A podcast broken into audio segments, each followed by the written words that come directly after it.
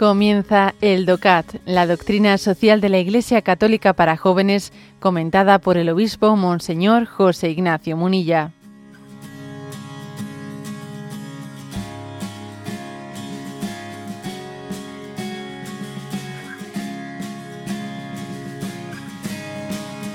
Vamos a empalmar dos números porque son muy similares. 81 y 82. ¿Por qué muchas personas desean que se les ayude a suicidarse? Dice el punto 81. El ser humano teme los grandes dolores, sobre todo le asalta el miedo a necesitar del cuidado del otro. Hoy en día podemos enfrentarnos a este temor con buenos cuidados, con un completo acompañamiento en la muerte o con la medicina paliativa y centros especializados. La experiencia demuestra que muchos de los pacientes desisten en sus deseos de morir en el momento que descubren las posibilidades de la medicina del dolor o del acompañamiento en la muerte. Asistir durante la muerte, y no para causar la muerte, puede conllevar la renuncia a terapias o conducir al paciente con medios analgésicos y sedantes hacia un estado de dolor soportable. Esto sirve también para aquellos casos en que se reduzca el tiempo de, la, de vida presente. Y dice el punto, y dice el DOCAT 82, ¿Por qué el ser humano tiene miedo o necesita de cuidados? Se trata de la preocupación de tener que depender de los demás. Existe el temor a la dependencia o la soledad de estas preocupaciones se ocupan, sin embargo, los centros específicos para enfermos terminales. Precisamente en la última fase de la vida del hombre hay que crear un espacio en el que se pueda asumir la propia muerte con el amor y con la compañía de los demás. En sus últimos días y semanas el ser humano nada necesita más que la asistencia espiritual. Bueno, estos dos puntos, el 81 y el 82, eh, hablan, reflejan mm, lo que es el temor, la situación de temor que tenemos ante la muerte. Tememos, tenemos miedo, tenemos miedo. Y detrás de la eutanasia muchas veces se esconde ese miedo.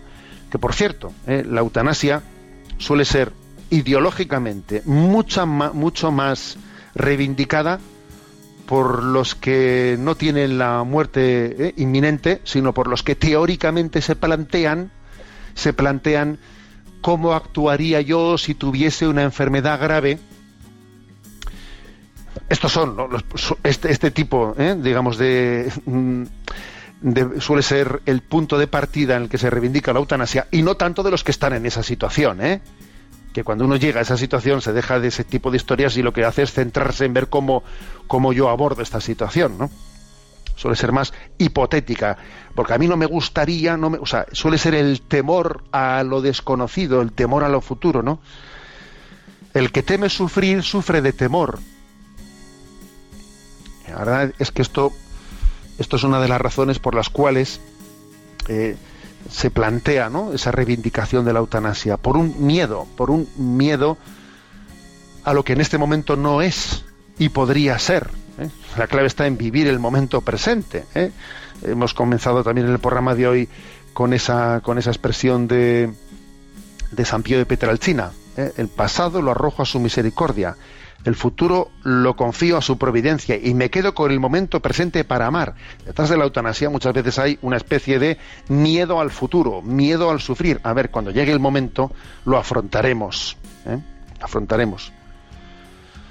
También a veces se esconde detrás de, esa especie de planteamiento de petición de, o de reivindicación de eutanasia el no querer ser una carga para los demás. No querer ser una carga que, muchas veces detrás de ese no querer ser una carga se puede esconder una falsa humildad. La falsa humildad propia de quien, a ver, es que en, su vida ha sido muy activo, siempre está haciendo cosas por los demás, no quiere ser un estorbo para nadie, eh, los demás tienen su vida, yo no quiero cambiar la vida de los demás. Nos cuesta mucho dejarnos querer y nos cuesta entender que la cumbre del amor a veces no es servir a los demás, sino dejarte querer, dejarte cuidar.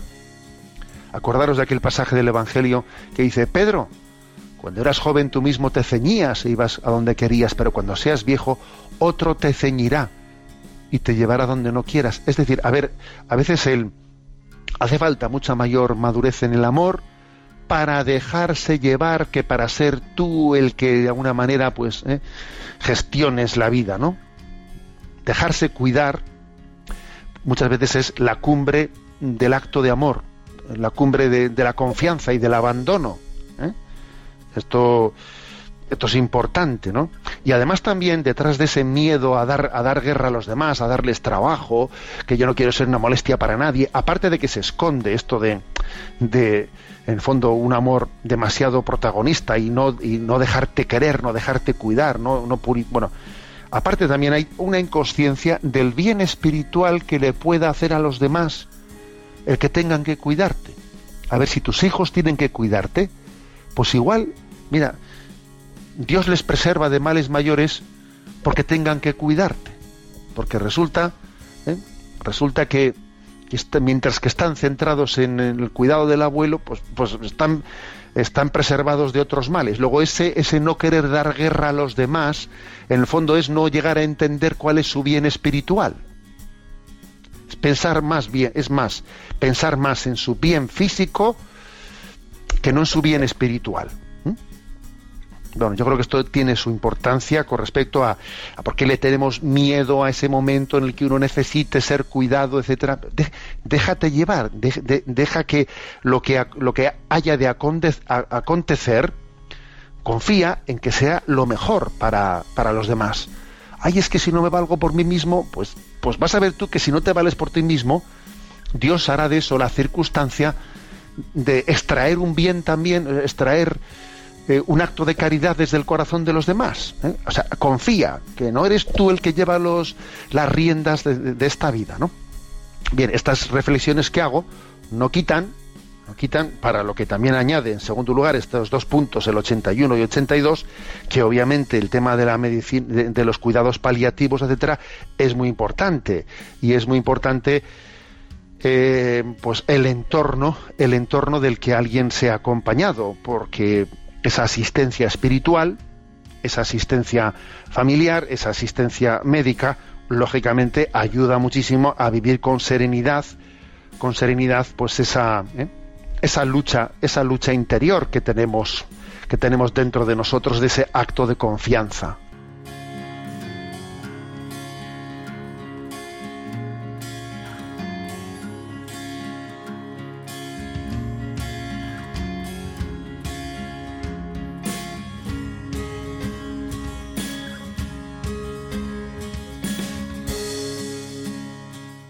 Has escuchado el DOCAT, la doctrina social de la Iglesia Católica para jóvenes, comentada por el obispo Monseñor José Ignacio Munilla.